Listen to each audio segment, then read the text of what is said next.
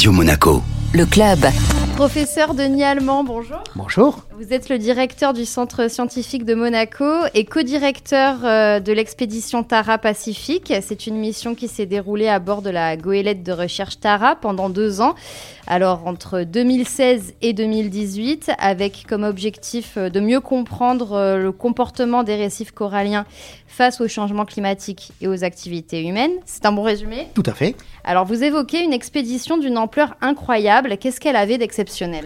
Depuis Darwin, il n'y avait plus d'expédition aussi ambitieuse. À la fois en termes d'espace couvert, hein, c'était une trentaine de récifs et atolls dans l'ensemble du Pacifique. Ambitieuse également sur le temps, deux ans et demi. Ambitieuse également par la, la quantité d'échantillons récoltés. Plus de 58 000 échantillons de toutes caractéristiques. C'est des échantillons à la fois de l'eau de mer, du lagon, autour des coraux, de l'eau de mer avant le récif, après le récif, pour étudier l'impact du récif sur l'océan Pacifique, de l'atmosphère, pour étudier les échanges atmosphère-océan, bien sûr des tissus du corail, des sédiments, sans oublier bien sûr toutes les données physico-chimiques, température, euh, lumière et autres.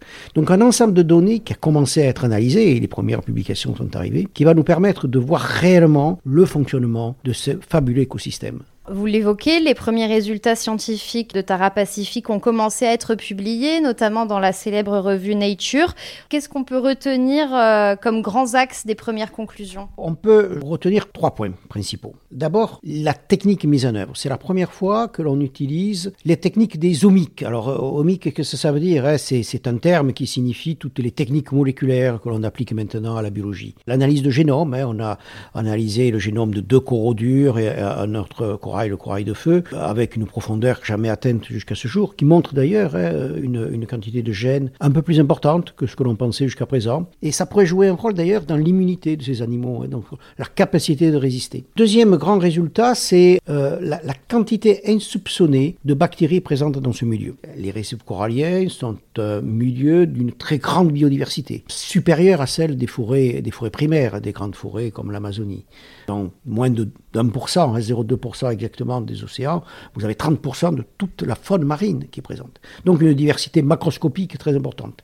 Eh bien, cette diversité macroscopique est associée à une diversité bactérienne phénoménale. Dans les quelques organismes que nous avons étudiés, on n'a pas pu suivre tous les organismes, donc trois coraux et deux poissons, on a trouvé 20% de toutes les bactéries connues à ce jour. Donc une, une diversité phénoménale. Ça veut dire que les techniques qui ont été pour la première fois utilisées là devraient maintenant être utilisées pour euh, d'autres euh, d'autres écosystèmes, parce qu'il est vraisemblable que la diversité bactérienne est largement méconnue et insoupçonnée. Or, ces bactéries font partie réellement de l'organisme, hein, on appelle ça des holobiontes. C'est pas des bactéries qui sont juste hébergées, elles participent à la vie de l'organisme et pourraient participer aussi à son adaptation dans le milieu. Troisième grand résultat, résultat euh, obtenu en, collaboration avec euh, nos, collègues de l'IRCAN, hein, un résultat euh, sur ce qu'on appelle les télomères. Alors les télomères, qu'est-ce que c'est hein? C'est le bout de nos chromosomes. Hein, tous les organismes ont des, télomères. Et ces télomères jouent un, un, grand rôle, sont reliés à la longévité des organismes. C'est un marqueur de l'état physiologique des organismes. Or, on sait que les coraux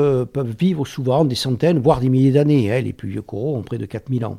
Et là, les études réalisées par Alice Rouen, donc à l'IRCAN, a montré que suivant la, longévité de ces animaux, il y avait une sensibilité plus ou moins grande de ces télomères, que des coraux qui avaient une, une, grande longévité avaient peu de sensibilité par rapport à la température. Donc ça, c'est aussi un résultat majeur, hein, parce qu'on ne savait pas ce genre de choses. Et ça pourrait nous apprendre aussi des informations sur notre propre longévité, notre propre vieillissement. IRCAN, c'est une structure qui est basée à Nice, c'est ça? Tout à fait. C'est une structure qui se trouve à la faculté de médecine. C'est l'Institut euh, de Nice sur le cancer et le vieillissement. Donc on collabore euh, beaucoup avec eux. Et on avait fait une publication il y a peu de temps sur justement hein, le, vieillissement, pour essayer de retrouver pourquoi euh, ces animaux vivent aussi longtemps sans montrer des, des signes de, de, de, faiblesse, sans montrer des signes de pathologie. C'est ça qui est intéressant.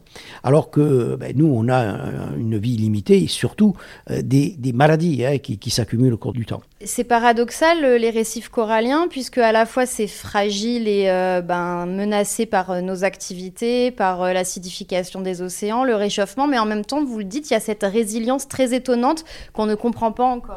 Tout à fait. C'est aussi un, message d'espoir quand même, cette, émission. Ce qu'on s'est aperçu aussi, c'est que les, les, récifs avaient déjà un peu changé. Hein. Ce qu'on voit également, c'est que certains coraux semblent beaucoup mieux résister que d'autres. Et il y a de plus en plus de coraux massifs par rapport aux coraux branchus.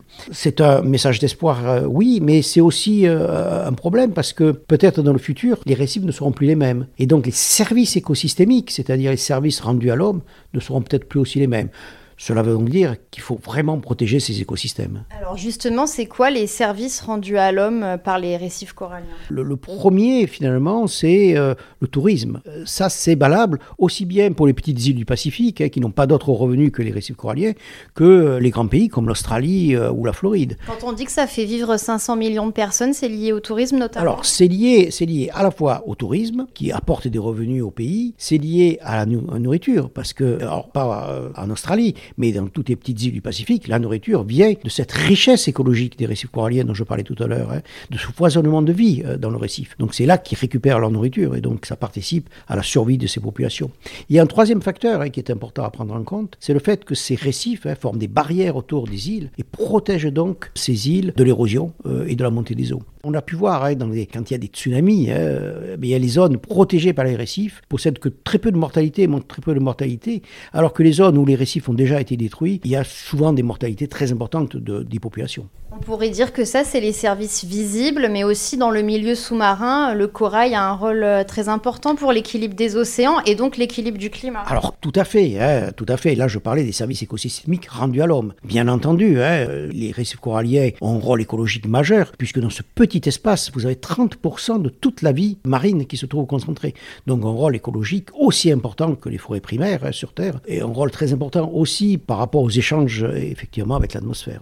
On le disait, c'est les premiers résultats qui viennent d'être publiés concernant Tara Pacifique, mais on en attend beaucoup d'autres? Alors, on en entend beaucoup d'autres. D'abord parce qu'il y a, y a cinq autres publications qui sont en cours de publication. Et n'oubliez pas hein, que le processus de publication est souvent très long. Hein. D'abord, il faut analyser les échantillons, il faut rédiger les publications.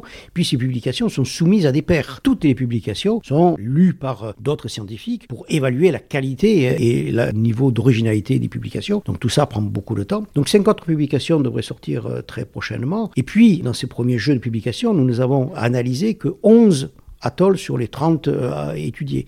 Donc voilà, il y a encore beaucoup de choses à découvrir. Et certaines analyses euh, de Tara Pacifique sont effectuées ici? Oui, tout à fait. Hein. Une grande partie des analyses moléculaires et euh, également toute la partie euh, qui touche à la, paléoclimatologie, hein, c'est-à-dire le carottage de ces coraux massifs pour étudier dans quelles conditions climatiques ces coraux, enfin, ce, ce, squelette a été déposé.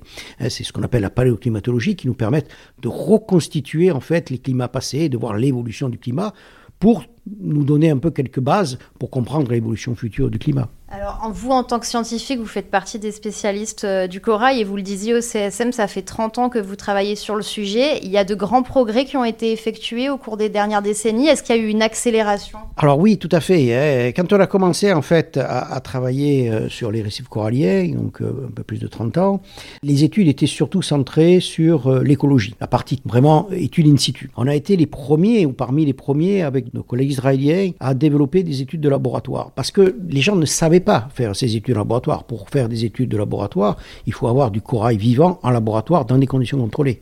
On ne peut pas faire des études de physiologie en prélevant le corail dans le milieu naturel où on ne sait pas ce qu'il a subi la veille euh, et donc on a des, coraux fluctuants au cours du temps.